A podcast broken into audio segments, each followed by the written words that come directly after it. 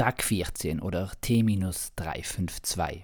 Das gestern war ein Ausrutscher, ja, ein makelloser Fauxpas.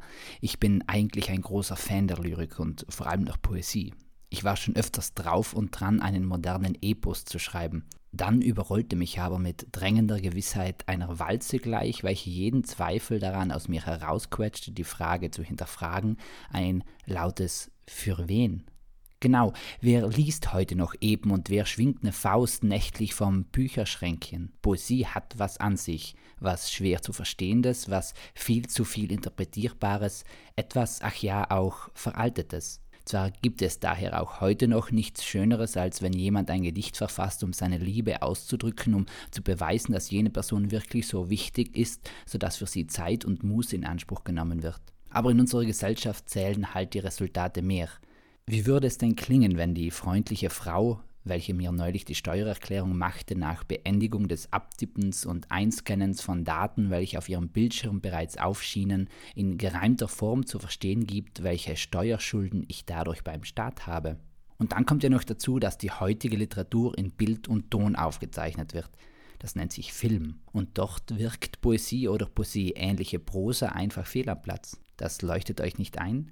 Nehmen wir zum Bleistift den ersten Avenger-Style, die große Schlacht um New York. Stellt euch jetzt einfach vor, ihr sitzt vor eurem Big Screen zu Hause oder noch besser im Kino. Die Dramaturgie des Films nimmt immer mehr an Fahrt auf. Alles nähert sich dem Höhepunkt, kein Popcorn ist mehr zu hören. Und genau da, beim eigentlichen Übergang zweier Szenen wird das Bild schwarz und es ist nur noch eine tonore Stimme zu vernehmen.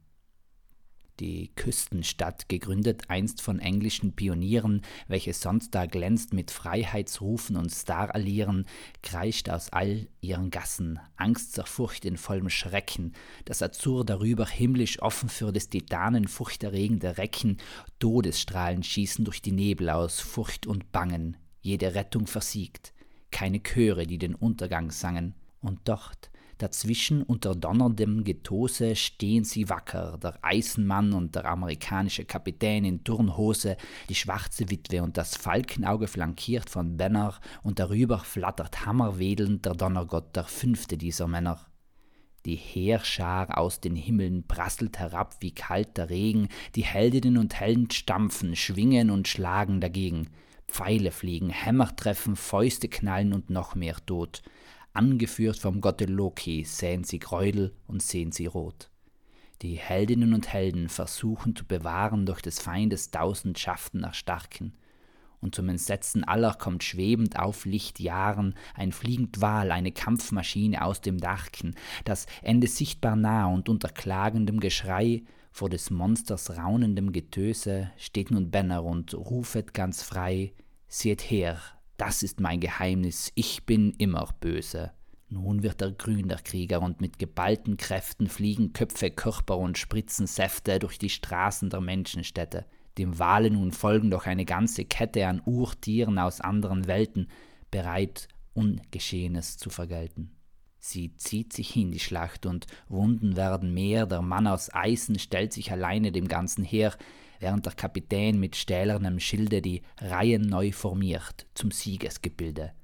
Dann ist die Schlacht vorbei, der Krieg vorüber, die Trümmer hoch, die Freude hinüber, denn die Heldinnen und Helden haben daran gedacht, dass sie Mut bewiesen, und das wahres Heldinnen und Heldentum ausmacht dann würde der Film wieder einsetzen mit der Szene, in welcher Thor Loki entgegennimmt und mit ihm den Tesseract, wie er Mjölnir in die Höhe streckt und Heimdall den Bifröst über sie öffnet, ehe sie verschwinden. Da wäre jeglicher Shitstorm wohl unnötig gewesen.